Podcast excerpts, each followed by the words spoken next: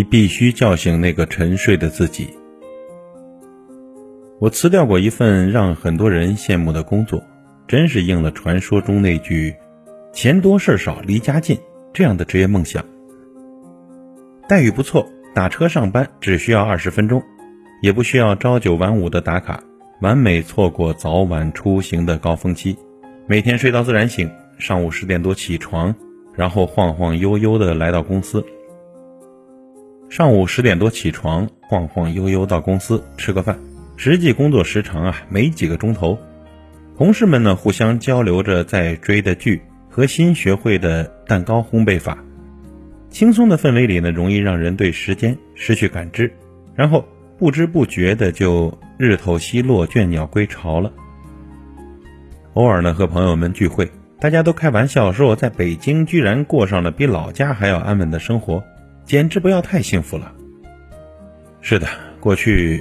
我也认为这样很幸福，劳作在这里呢不是刚需，懒惰显然比它更有市场。我刚去那家公司的时候，内心深处呢怀有一种说不上来的侥幸感，觉得自己占了大便宜了。无论从什么角度看，再换任何一家公司都未必能达到此刻的面面俱到。有时候呢也会按捺不住那股内心的冲动，想要用力的打破迷局。却时不时的碰到那些跑来跟我说这些话的人，挺好的了，就这样吧，何必让自己那么累呢？日子久了，包括我自己也开始学着给自己吃定心丸，再等等看，先按兵不动呢。再等等看这四个字呢，是容易让人上瘾的精神毒品。平庸的人只会纸上谈兵，优秀的人呢，懂得身体力行。海边绚烂颤栗的澄澈日出。只有起得早的人才能惊鸿一瞥，西藏墨脱如仙如虚的漫山桃花，只留给每年四月风尘仆仆赶去的知音。那家心仪了已久的公司，也许刚录用一个各方面条件还不如你，但勇于争取的年轻人。隔壁班暗恋的男孩子，说不准正在悄悄地注视着你，只要你有所暗示，他就恨不得对你掏心掏肺了。不要让理想中的一切止步于等这个原地踏步的假动作。一个人的行走范围呢，就是他的全世界。很多机会，你此刻不起身去尽力的抓、猛力的追，一旦错过，你就不知道下次再遇见，究竟是什么时候了。要知道，长期处于舒适区会让你的生活危机四伏的。有一天下班回家，不到六点半的样子，我习惯性的第一时间打开电视。调到喜欢的频道，切好水果，抱着玩偶，开始心安理得的坐在沙发上享受所谓的曼妙时光。突然接到一个前辈的电话，约我去附近的咖啡馆谈事。他正在研发一款新产品，让我在内容运营上帮忙出谋划策。其实啊，很久没有潜心研究类比过市场上各类产品的我，如今呢，只能说得上各大综艺节目的八卦。所以那天在咖啡馆里呢，我们关于产品的交流没能擦出多大火花。我的潜意识里已经习惯性拒绝动脑，无法集中注意力，拒绝一切创造性思维的挤压。那位前辈大概通过我的表达，感觉到了我如今的心理状态，眉宇之间难以抑制的失望。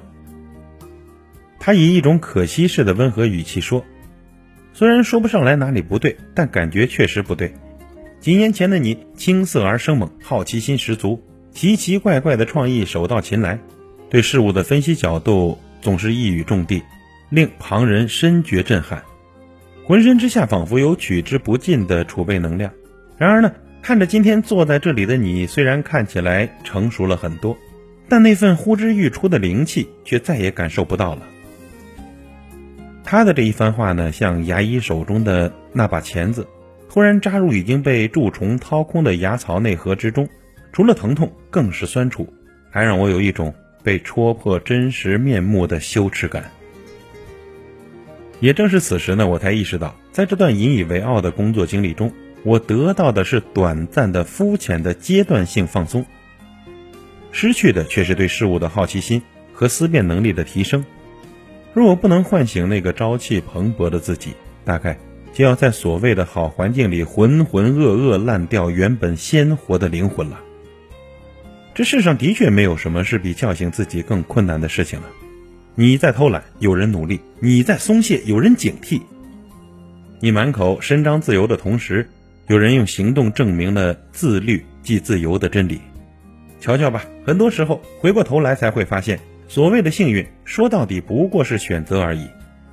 生命只有一次，宁可阵痛而清醒的活着，切勿在囫囵吞枣之间吞食幻想。